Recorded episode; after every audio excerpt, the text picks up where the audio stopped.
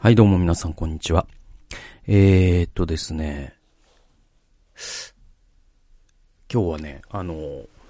僕あの、HSP っていうね、あの、エレイン・アーロンさんの、まあ、本を紹介したりなんかして、あの、 highly sensitive person ね、あの、非常に敏感な人という、まあ、繊細さんっていうふうに、まあ、日本ではですね、結構言葉が、えー、広がっているんだけど、その、僕はもう明らかに HSP で、で、あのね、だからその HSP っていうのはその5人に1人ぐらいいるとエイレン・アーロンさんは言っていて。で、それは人種とかに関係なくそうなんじゃないかっていうふうにアーロンさんは言ってる。で、まあまあ大体そうかもなとも思う。で、まあ僕はもう明らかに結構極度の HSP で、なんか HSP テストみたいのがあって、アーロンさんの方の中に。で、それで言うと、なんか、えっ、と、7、例えばなんか70、ちょっとごめん、正確じゃないんだけど、70を超えたら HSP ですみたいなので、僕109とかあったんですよね。だから、もうちょっと、ズバ抜けて HSP だなと思って。で、だから、それで、なんだろうな、だから HSP の人にしかわからないこういうことってあるよねっていうのがあって。で、最近で言うと、僕さ、その、えっと、まあ、例えばその教会とか行くわけじゃないですか。ね。で、まあ今、今日日ね、あのまあ僕みたいなフリーランスの場合は、あのこう、職場に出勤するってことも元からないし、だからそういう不特定多数の人と一緒の空間にいるってことはそもそも少ないんだけど、まあ時々そういうことはあるわけで、で、その中で、なんかね、僕この前教会でね、その、なんだっけ、朝さ、その、こう、修法とかをさ、その受付でもらって、で、その後なんかこう、ホールみたいなとこで、えっと、人がこうさ、話してるじゃないですか。ね？わらわらと。で、あ、おはようございます。久しぶりですね。なんつって。で、話してる、その中で、あ、なんかちょっと用事があるようなないような感じの人がいて、で、その人が他の人と話してたんですよ。で、それで、その、話しかけようかな、どうしよっかなと思っ、まあちょっと用事があるようなないような感じだったから、で、結局でも僕はその場合は、え、これも HSPR あるだと思うんですけど、その、人が誰かと話してる時に、その、途中で割り込んでそこに行かん、行けないっていうか、行きたくないっていうか、自分がそれをされるのが本当に嫌だから、嫌っていうか、なんだろうな、僕、その、だから、これ HSP と関係あると多分思うんだけど、なんかこう、人とじゃあ話してる時に、新しく人が入ってきたら、もうめちゃくちゃ脳が疲れちゃうのよ。なんかその、脳みそがあるモードになった時に、そのモードをシフトチェンジするコストがめちゃくちゃ高いんですね。だから、あ、多分僕が今ここで入ったらその人は話を切り替えなきゃいけない。ね。だから、やめとこうってことになるんですよ。多分、普通、HSP じゃない人は、なんか、そんなこと何にも考えずにいけるんだと思うんですよ。で、行っていいと思うんですよ。で、むしろ行くべきだと思うんですよ。だけどそれがどうしてもできない。で、えっと、うん、だうん、やめとこうと思って、で、やめました。で、その、上の階に上がっていって、僕は、その、まあ、礼拝の前の時間を過ごすんだけど、ずっとその、間の、その礼拝の前の時間なんか集法ボックスとかを見たりとか、ああ、なんだろうな、こう、まあ、心を整えるじゃないけど、今、こう、家族がね、まあ、オミクロン株で、ちょっと、その、今ね、子供から感染するパターン多いから、ちょっと今ね、その2歳の娘がいる都合上、公共交通機関を、まあ、その行き帰りで合計4回のね、4、4個のバス、電車に乗ってね、行くっていうのはちょっと感染しに行ってるもようなもんになっちゃうから、その、妻と子供は家で礼拝をして、僕一人で行くっていうパターンが、この2ヶ月ぐらい多いんですね。で、えっと、まあ、僕一人でだから、その、ちょっと心を沈めるじゃないですけど、今日のね、聖書箇所どこかなとか、えー、っと、なんだろうな、こう、礼拝に向けて心を整えていくんだけど、その間中ずっと、あれ、話しかけた方があの人は嬉しかったんだろうか。話しかけるべきだったんだろうか。どうだった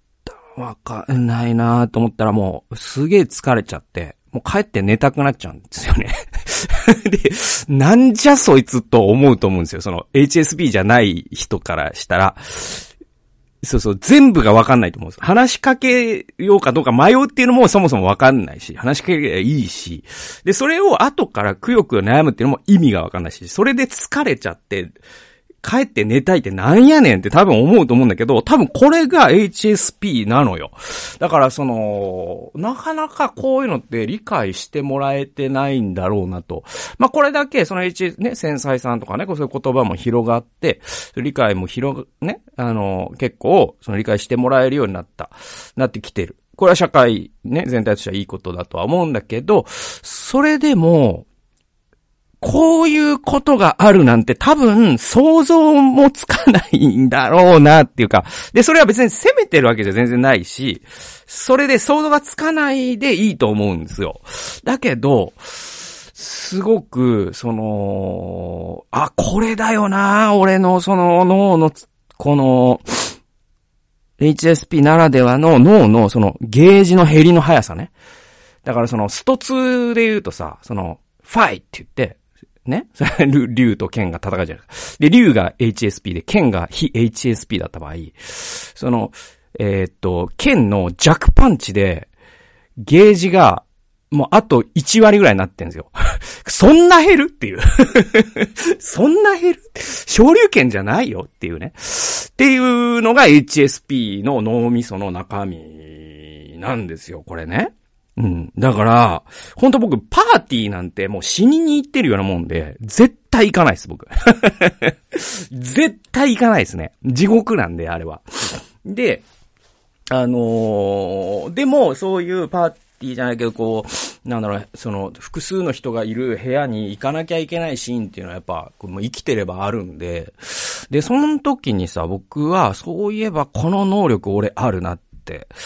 いうのがあって、、それが、あのー、例えばさ、こうバッて部屋に入った時に10人いたら、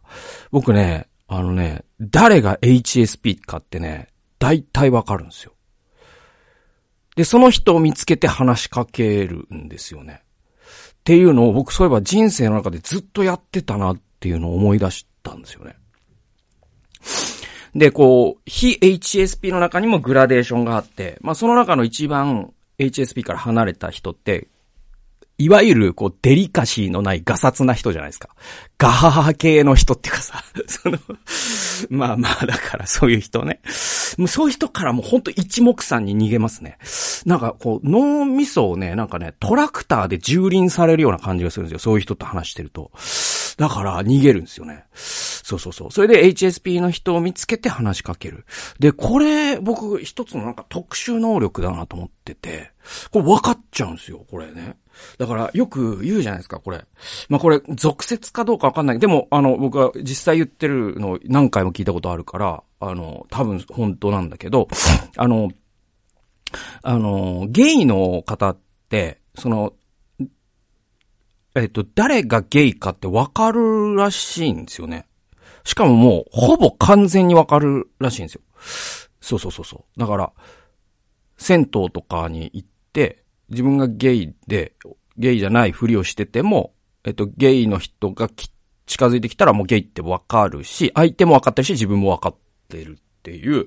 これはもうなんかわかるらしいんですね。で、なんかその言ってる意味も僕はなんとなくわかる。で、これと、その HSP の人が HSP の人を見分けるセンサーって、すごい似てるなぁと思ってんすよね。うん。そうそうそうそう。で、なんか、それってなんかこう、わかりやすく、そのし、物静かな人とか、なんかそういうことでもないんだよ。だからそのゲイ、ゲイで言うとさ、なんか、わかりやすく、ね、あの、えっと、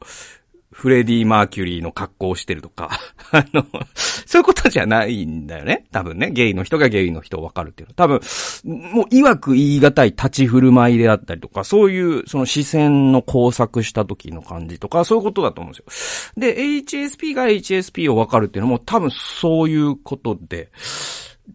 そうそうそう。で、で、結構僕分かるから、で、そういう人に話しかけると、あ、やっぱそうだわって思う。その話す、その内容が、なんていうのかな。結構、その、やっぱ心のひだの深いとこまで、あ、話せるなとか、あ、デリカシーがあるなとか そういうことですよ。あ、やっぱ正解だった。なんかあんまり僕外したことないんですね、これね。で、で、別にだからその、非 HSP の人と一切友達になれないわけではないです、僕は。だとして、もしそうだったら僕には人類の5分の1しか知り合いを作れないってことになっちゃうから、そんなことはなくて、そんなことはないんだけど、あのー、えっと、やっぱこう、その、デリカシーとかがなくてガサツな人とかっていうのは、要はそのさっきのスト2の例えで言うと、もう、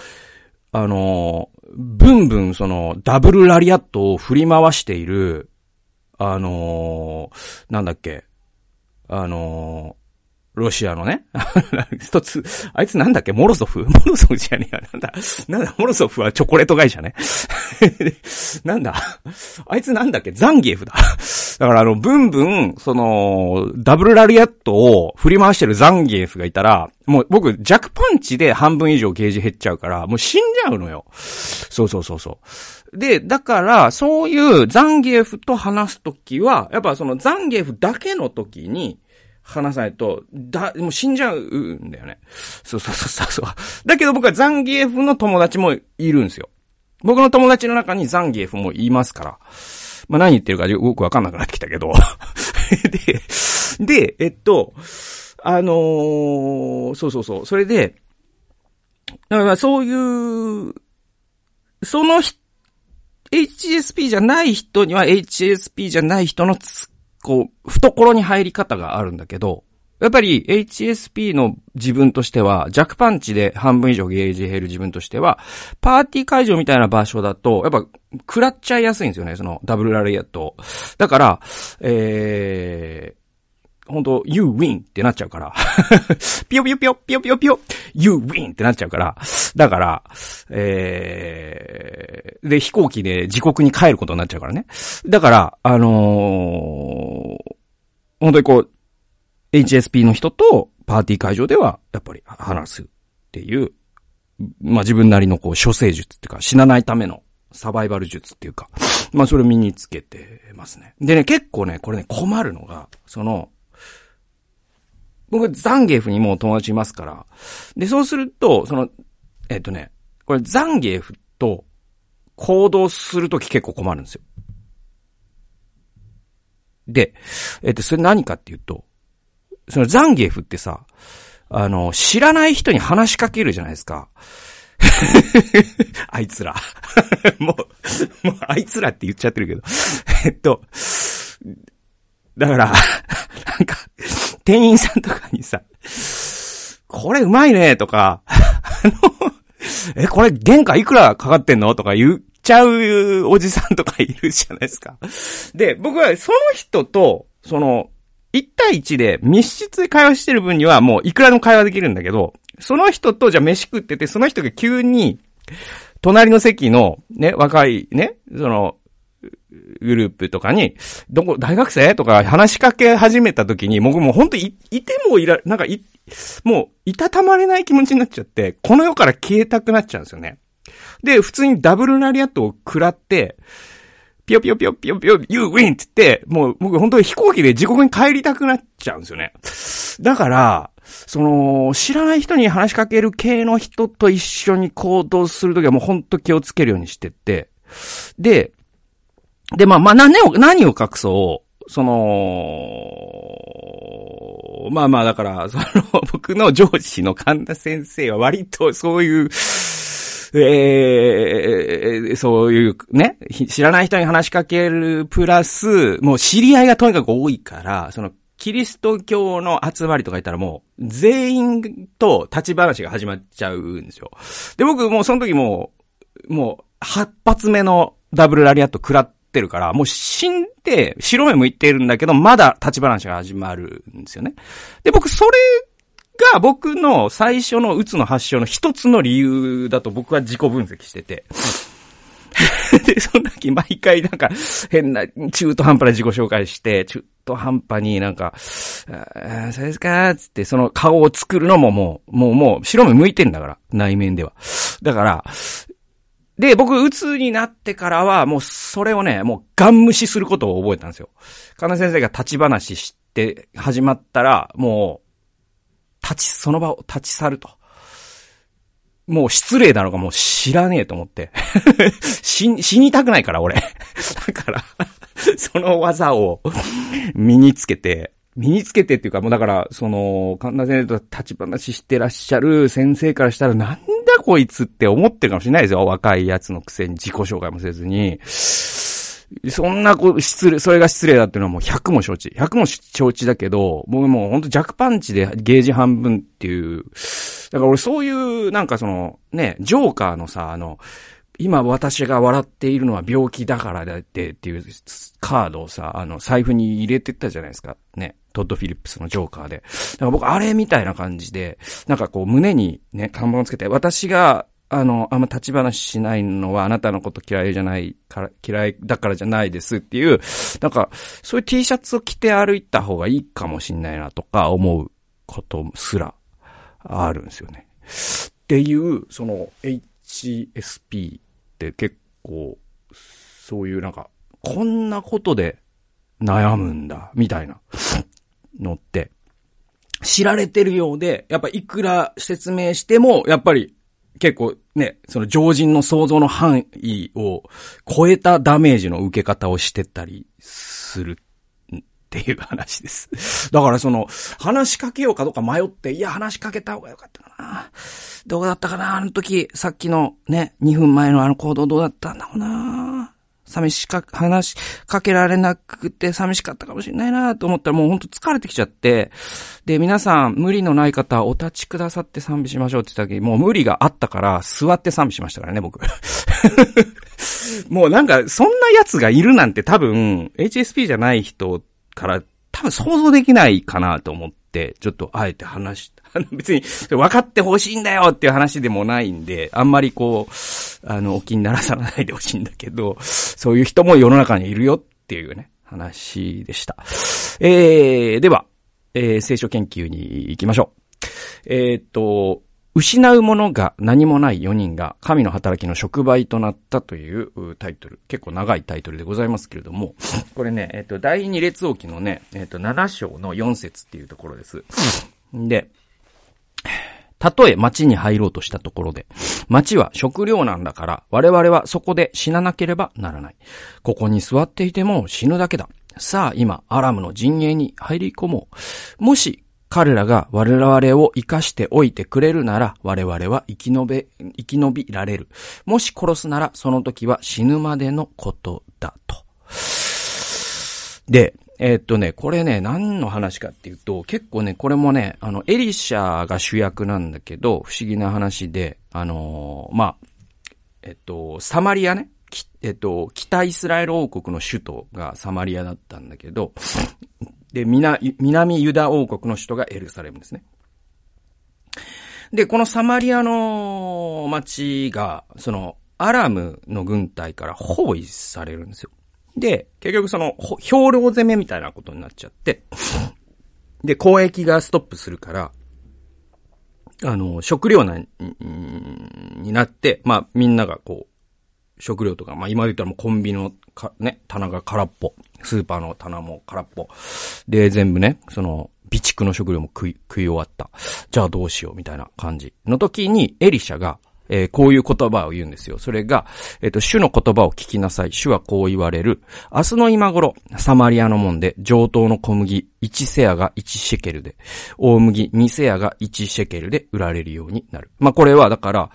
その状況下では信じられないことだったわけですよ。だから、まあ、今で言ったら、えー、もう本当ココンビニの棚空っぽです。スーパーの棚空っぽです。もう人々もその備蓄の食料も食い終わりました。ああ、もうやばいやばいってなってる時に、預言者が立ち上がって、えっ、ー、と、明日の今頃、えっ、ー、と、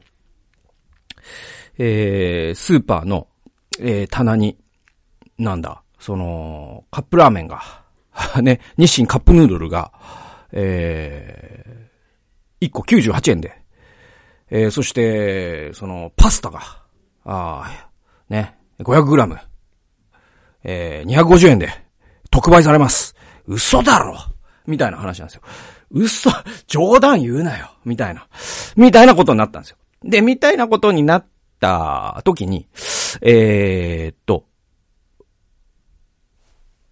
まあ、人々はそんな話はちょっともう信じられないから、あなんかまた預言者のエリシャが、まあ、バカなこと言ってんなと。まあ、俺たちもでも、でももうどうしようもない。もう追い詰められてる。で、その時に、えっと、4人のサラートに侵された人っていうのが出てくるんです。うん。で、えっとね、これがね、えっと3節ね。さて、さてなんですよ。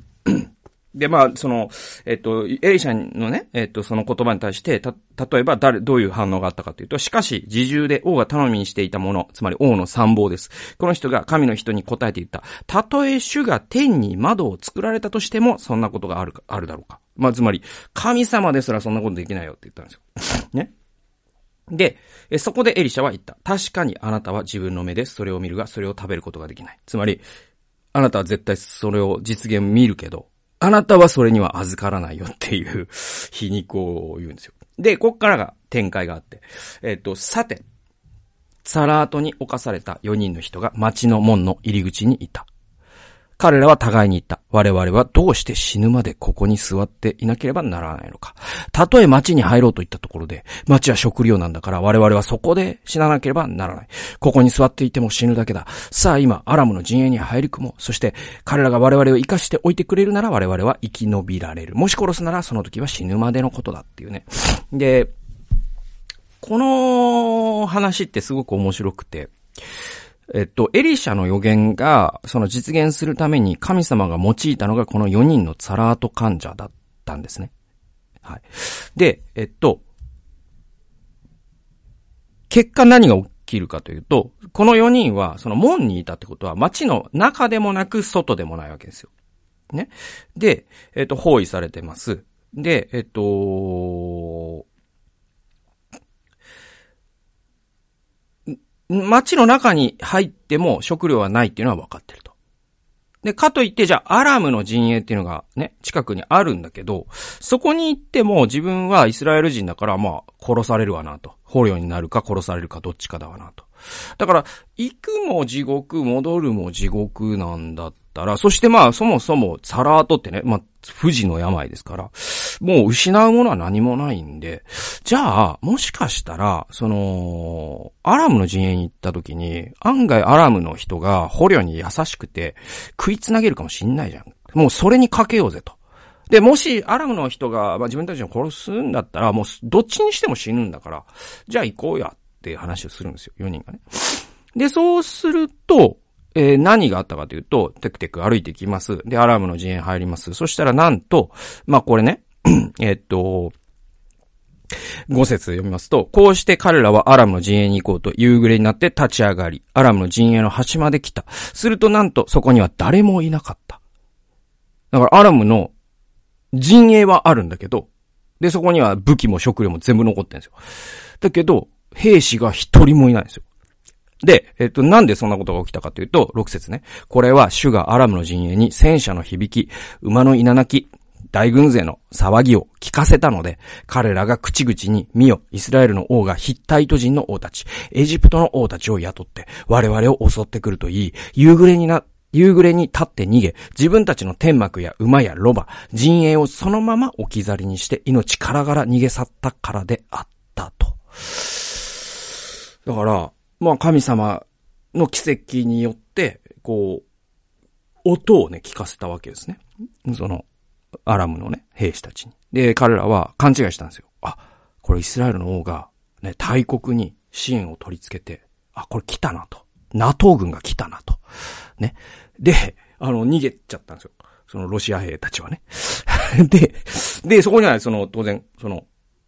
食料残ってますから。ね。えもうこの4人のツァラートはもう、もう、もう宴会ですよ。久しぶりの飯にありつけて、しかももう、もうあり余るほどあるわけですよ。で、で、もう、あ、もう食えない、もう食えないってなった時に、はたと気づくんですね。で、それが、自分たちがしてることは正しくないっって言い出すんですよ。えっと、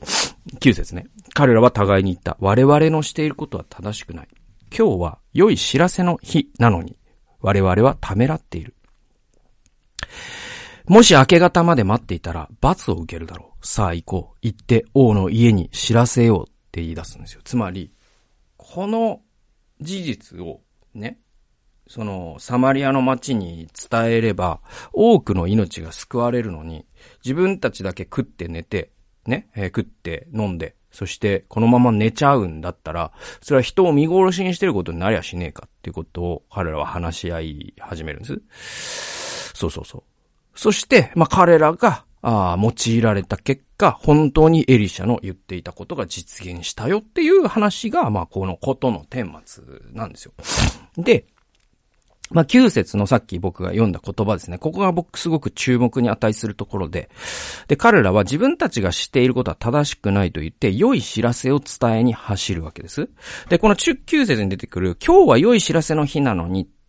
ってね、えー、あるじゃないですか。この良い知らせっていう言葉。これ、あの、ヘブル語の聖書を、その、ギリシャ語に訳した70人訳聖書っていう、まあ、有名な訳があるわけです。ギリシャ語聖書ね。で、えっと、だから、パウロとかおそらく70人、ん ?70 人訳ってそうだよね。そういう時代、年代で。ごめんなさい。ちょっと、あの、時代が前後してたら本当に申し訳ないんだけど、とにかくそのギリシャ語で、えっと、書かれた旧約聖書といえば、70人訳っていう時代はずっと長いんですよ。で、この70人訳聖書の、えー、では、この良い知らせの、は、えっと、どう訳されてるかというと、ユーアンゲリオンという言葉なんですよ。で、ユーアンゲリオンっていうのは、あの、別な発音をすると、エヴァンゲリオンなんですよ。で、まあ皆さんもご存知の通り、あの、エヴァンゲリオンという使徒っていう意味で、ユーアンゲリオンっていうのは、えっと、新約聖書では他の、えー、だから70人訳でユーアンゲリオンとして使われている言葉って、新約聖書の、ギリシャ語の新約聖書は、えー、じゃあ、そのユーアンゲリオンって出てきますね。それ、えー、日本語の聖書で何と訳されてるか。これ、福音と訳されている言葉なんですね。だから、今日は我々は福音を知ってるって話し合ったわけです。この4人のね、えー、ザラートに侵された人たちは。で、えー、っと、そしてその福音を、えー、サマリアの町に伝えて、その福音によってサマリアの町の人々が救われたっていう話なんですよ。だからまあこの箇所って結構本当にこう福音伝道のメタファーとして語られることが非常に多い旧約聖書の箇所でもあるんですね。でまあここですごく注目すべき点は何かというと、このサラート患者の4人って、こう、なんでこういう風に用いられたかというと、まあ一番大きなことは何かというと、まあ自分たち本人自身も言ってるんだけど、失うものが何もなかったからなんですよね。で、彼らは失うものが何もなかったからこそ、福音を知ることができたし、食物に預かることができたし、その後も失うものが何もなかったからこそ、この知らせを伝えるという使命に気づき、それを実践することができたんですよ。で、えっ、ー、と、神様が、その、福音を知るっていうことに関しても、それを伝えるっていうことに関しても、失うものが何もない4人のサラート患者にその使命を託したっていう、そのご計画というか、その構図が僕はすごく面白いなって思うんですね。で、逆に言えば何かっていうと、そのサマリアの街の城壁に囲まれていた、そして今にも飢えそうな人たちって、失うのが怖いから、外にあった食料に気づけなかったわけですね。もし町の人々がそれを見つけたいならば、今度は自分の特権を失う怖さに、王に報告を行かなかったかもしれない。つまり、その町、そのサマリアの町の中にいた人たちって自分の財産もあるし、これからの人生もあるから、あえて、そのね、えっと、アラムの陣営のところに行くなんていうリスクは犯せなかったんですよ。で、もし仮に行ったとしても、彼らはその地位もあり、財産もあるから、王に報告に行かずに、なんとか自分のこのね、なんかこの特権を活かしてお金儲けしたりっていう風に考えて王様に報告に行かなかったかもしれないですよね。だから失うものがなかったから、この4人って福音を知ることができたし、それを伝えることができたんですよね。でね、この話って、すごく、その、僕らの、いわゆるこう、公正世界信念みたいなことで言うと、すごく、こう、認知的不協和をもたらすんだけど、うんと、どういうことかというと、あの、こういう話ってさ、結局、その、この4人のサラート患者は、その後、サラートも治って幸せに暮らしましたとさ、みたいな風に言ってほしいじゃないですか、僕ら。だけど、この4人が、この後特別に報いられたというようなことは、聖書は伝えてないんですね。これって、あの、ニレプタのヤモメの時も同じなんですよ。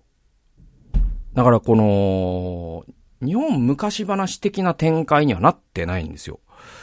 だからこのまま4人のツァラートは報われずに実際ツァラートで死んでいったかもしれない。何も言ってないから、聖書は。ね。で、